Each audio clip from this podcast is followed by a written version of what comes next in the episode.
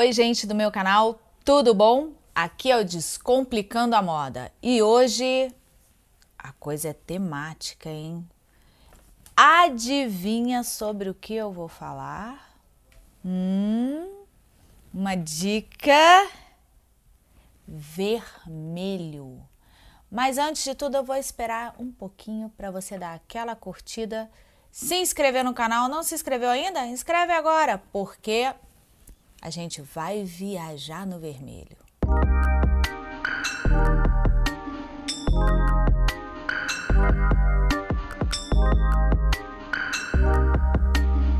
Curtiu? Pronto? Podemos? Lembra de compartilhar no Facebook se gostar, hein? Eu vou lembrar você de novo de fazer isso. Bom, o tema hoje é vermelho. Vermelho, acho que vai além de uma cor, né? Vermelho é emoção. Aliás, não fui eu que falei isso, não, eu li nas minhas pesquisas. Que vermelho é uma emoção. Vermelho é uma cor paradoxal, porque vermelho é sangue, vermelho é paixão, vermelho é alegria, felicidade, boa sorte. Vermelho é tanta coisa, vermelho é animação, vermelho é romance. Vermelho são muitos vermelhos. São vários vermelhos: vermelho carmim, vermelho vivo, vermelho, até coral vermelho.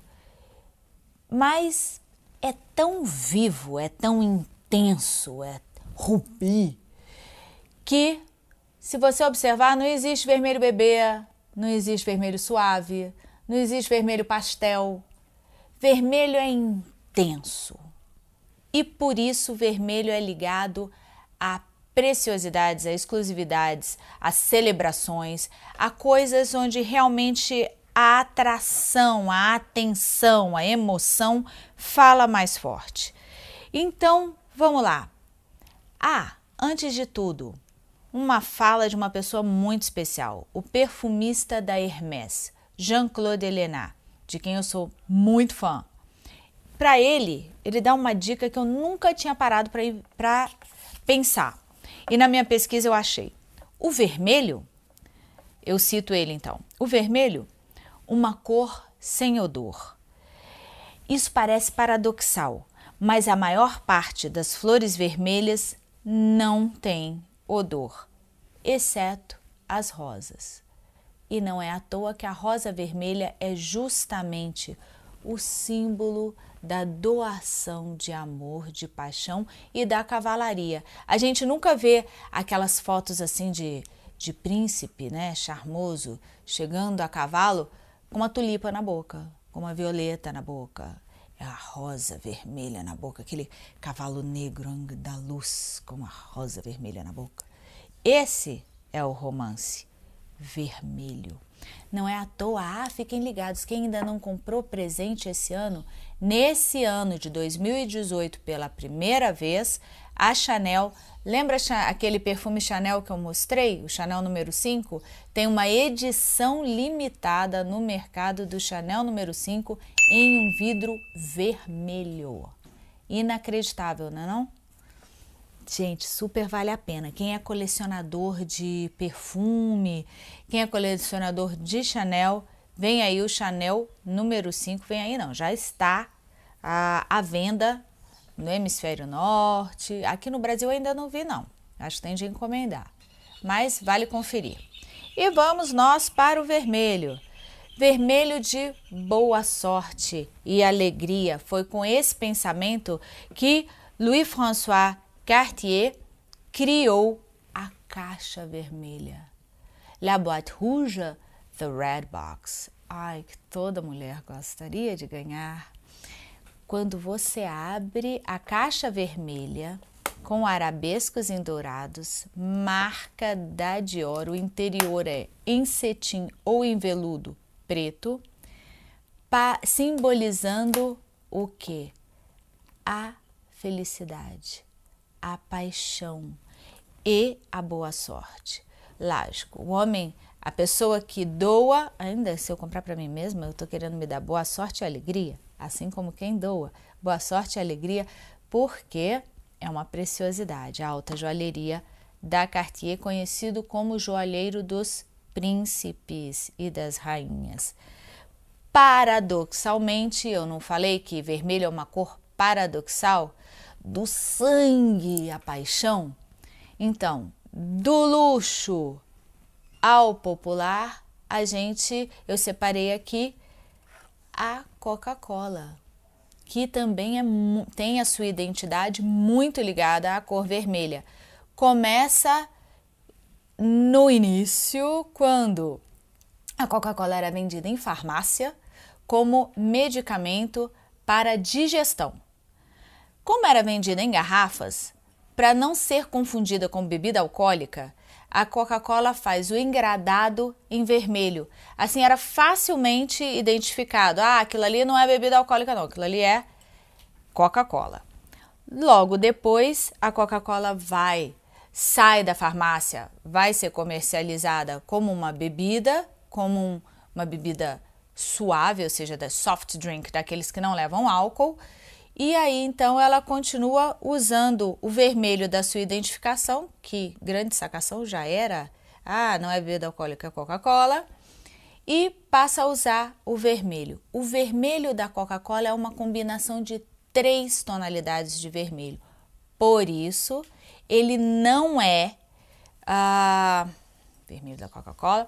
Por isso, ele não é uma cor registrada porque é uma combinação de cores. Quando a gente fala de cor registrada, eu estou falando de Pantone, uma empresa internacional com base nos Estados Unidos que registra as cores. Vocês já devem ter ouvido falar: ah, a cor do ano é, a cor do ano não sei o quê. Uma, um vermelho registrado pela Pantone é o vermelho do champanhe Piper Redsica. Uh, o nome é Piper Heidsieck, em inglês. Na realidade, a família alemã afrancesou o nome porque champanhe só é champanhe se produzido na França. E só é francês se falado afrancesado. Então, a Piper Edsica é o champanhe que sempre foi intencionalmente ligado às celebrações. Tanto é que é o champanhe do Oscar, tá, gente? A Marilyn Monroe dizia que ela ia dormir com algumas gotas de Chanel número 5 e acordava com uma taça de Piper Hum, que vontade de ser Marilyn, né? Além da beleza. Mas enfim, a Piper vai encomenda a Pantone um tom de vermelho próprio só para eles, na intenção de standardizar, de facilitar a produção de rótulo, de mimos, de embalagem, de tudo que fosse identificado vermelho da marca. Com essa ideia de simplificar e de standardizar, acabou de novo paradoxo funcionando ao contrário. Eles criaram uma cor exclusiva para seu próprio produto. Olha que louco! Tanto é que é a única, o, o, um dos poucos vermelhos que tem ligados a uma marca. Ok, já que a gente está falando de Pantone, vale eu olhar aqui nas minhas anotações e procurar um Pantone muito sensacional que a gente adora, que é o Pantone número 181663 TP que sozinho é como eu acabei de falar. Você deve estar pensando, ah, um número, hum, um número. Só que quando aplicado na solinha de um sapato, assinado por Christian Louboutin, esse TP, ah não, esse 18 16 63 TP se torna a sola vermelha do Christian Louboutin e isso a gente já comentou num vídeo. Se você ainda não assistiu, não para esse vídeo agora, mas já passa para o outro assim que terminar esse, porque tem muito vermelho ainda. Vermelho Louboutin, gravou? Muito bem. Vermelho. Gente, vermelho é tão importante que quando a gente fala de batom, batom vermelho, A indústria do, da, da cosmética, a indústria da maquiagem, nasce na França existe antes. Ah, os egípcios já usavam cosméticos? Sim. Os egípcios já se maquiavam? Sim. Eu acho até que o homem da caverna se maquiava também. Mas na França, a gente pega o batom, que significa bastão, e coloca de forma comercial para os lábios para pintar os lábios. E não é à toa que qual é a cor mais sensual, qual é a cor que erotiza, que seduz o vermelho. Batom em francês se chama rouge, que é vermelho, à lèvre, para os lábios. Podia ser rose à lèvre, podia ser bege à lèvre. Não, é rouge à lèvre. E tanto é que, até como arma de sedução, o Giorgio Armani lança até um pequenininho para você levar na bolsa.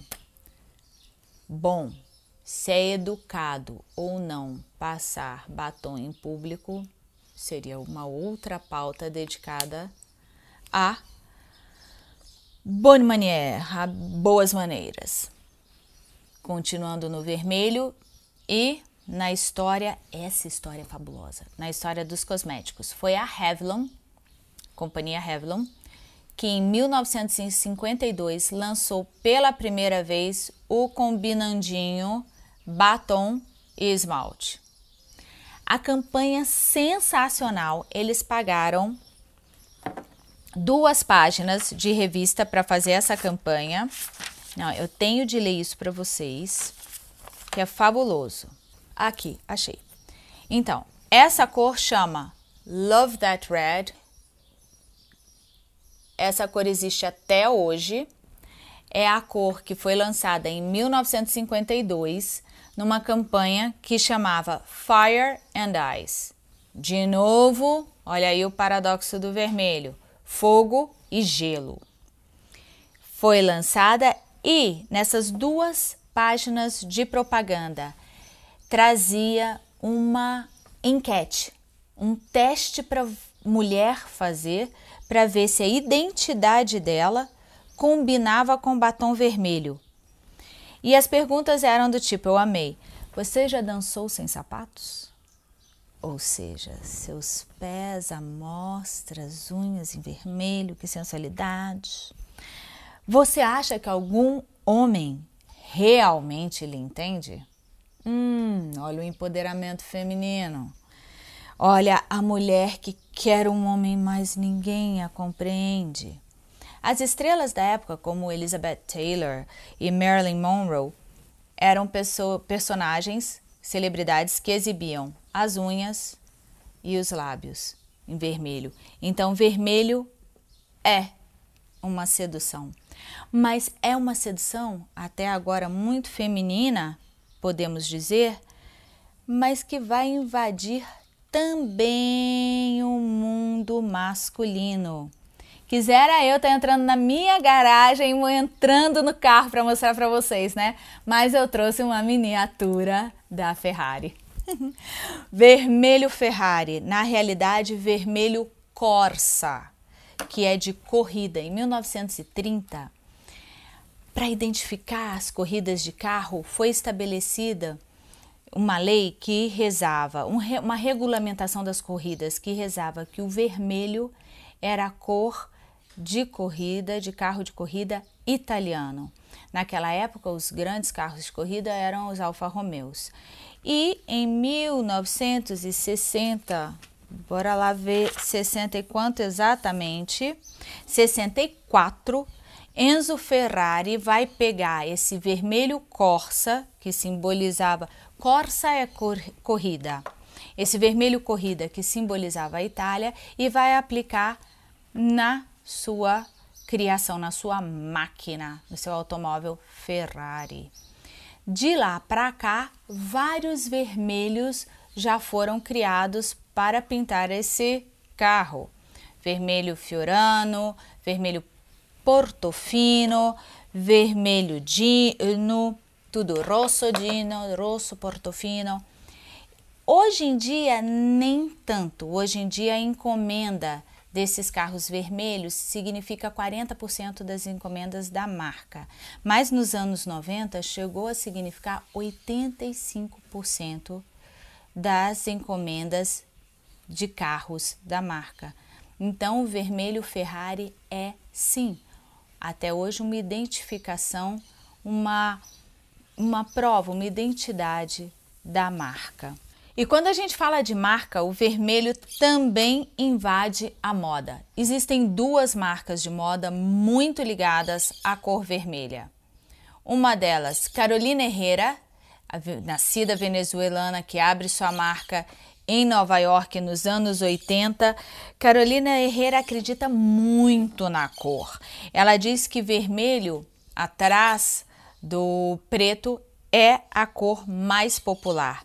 Ela diz: é uma celebração, e eu cito Carolina Herrera, é uma celebração da cor porque é uma cor é muito poderosa, é uma cor que é arte, é moda, está em todo lugar.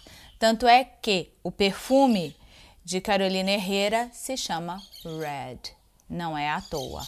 Outro vermelho que a gente conhece como Rosso Valentino do Valentino Garavani, que até o livro dele pode ter a capa que for, quando você abre o livro vermelho.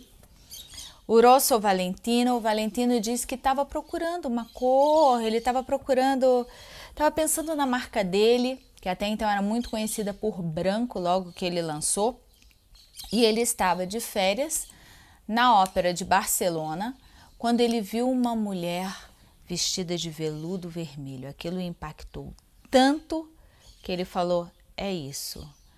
Essa vai ser a cor da minha marca. De fato, o vermelho Valentino, que é uma mistura de vermelho cádmio, vermelho vivo e púrpura e carmim, é a inspiração que ele sempre usou para criar vestidos de noite em especial. Tanto é que muitas pessoas pensam, ah, um vestido de noite vermelho, ah, Valentino.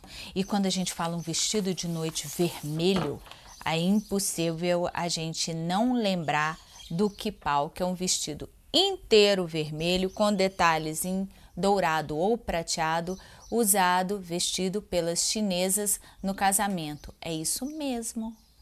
A noiva chinesa, ela veste vermelho como símbolo de fertilidade, de fidelidade, símbolo de amor, símbolo de lealdade, sucesso e honra.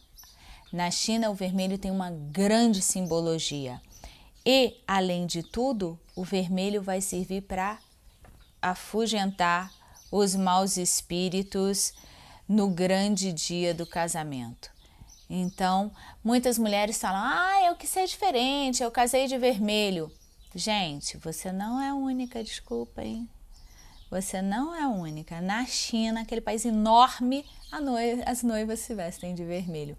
Mas a ideia é essa mesmo. Show! Coisa ruim. Venha só coisa boa é essa ideia que a gente chegando no final do ano, a gente não pode esquecer do bom velhinho que se veste de vermelho, olha o barulhinho, que se veste de vermelho e afugenta tudo de ruim que possa ainda existir no final do ano. São Nicolás, que depois muitas. Tá aqui pro Marcos. Vou fazer uma foto bem bonitinha. São Nicolás que vira Santa Niclas e aí vira até chegar a evolução da língua até chegar em Santa Claus. Era um, um bispo e portanto ele se vestia de vermelho, mas que gostava também de verde e portanto ele também às vezes se vestia de verde e era ilustrado assim, com o frio, com detalhes em pele marrom. Então aí a gente olha as imagens antigas, acha as duas coisas. Santo Nicolas ficou marcado por essa bondade do fim do ano de levar presentes, brinquedos às crianças e distribuir brinquedos às crianças que necessitavam. A história é que no dia 1 de janeiro de 1881, a Harper's Weekly, aquela revista da Harper's Bazaar, no, depois se torna, publicou um desenho de Thomas Nast com Santa vestido em vermelho, com abraçado com brinquedos, pela primeira vez barrigudo, com cachimbo. Olha o tempo, o cachimbo já caiu há muito tempo. E é essa imagem que vai ser, desde então, desde o século XIX, divulgada como a imagem do nosso Papai Noel. Em 1930, a Coca-Cola começa a usar essa figura do Santa para desejar um feliz Natal. A Coca-Cola não inventou o Papai Noel, mas em 1992 ela criou a caravana do Papai Noel. E aí, desde então, por isso muitos dizem que a figura do Papai Noel é ligado na modernidade, na história moderna, à figura do Papai Noel. Coca-Cola e Papai Noel. Mas é uma lenda urbana, a Coca-Cola não criou o Papai Noel, hein? Olha lá. E por fim, o Natal com vermelho. Sabe por quê? Porque o Natal nasce. Nós nascemos do pecado. E qual é a cor da fruta que o Adão deu para Eva? A maçã é vermelha. E algumas frutinhas, eles chamam de red berries, uh, que simbolizam o sangue de Cristo, também são vermelhas. Daí a, a, a junção da ideia de Natal e vermelho, do pecado original e das frutas que simbolizam o sangue de Jesus. No mais, no mais, vem do hemisfério norte essa ideia da gente usar vermelho. Ok? Bom fim de ano para vocês e divirtam-se muito.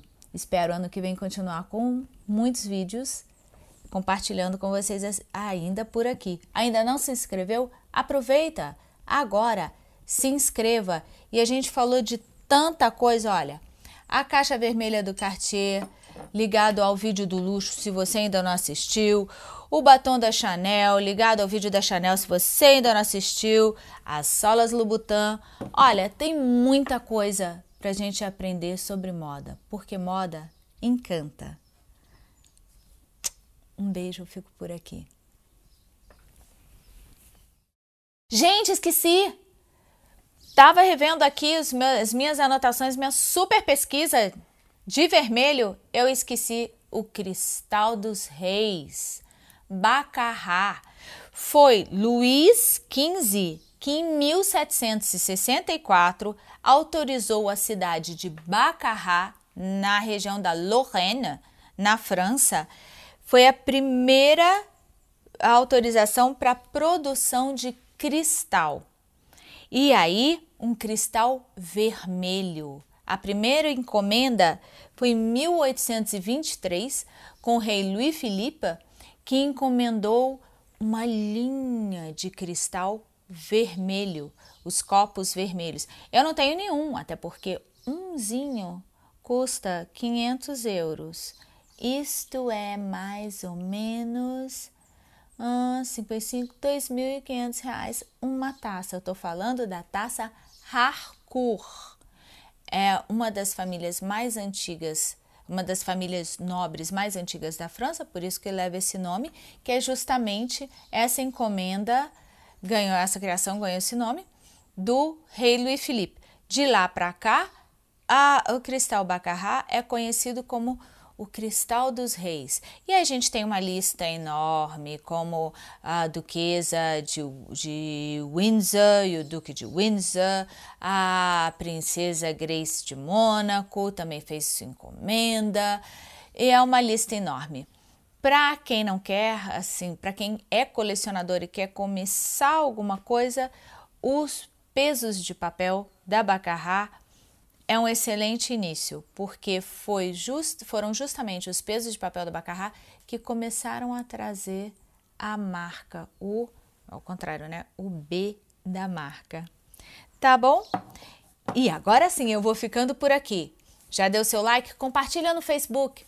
Um beijo.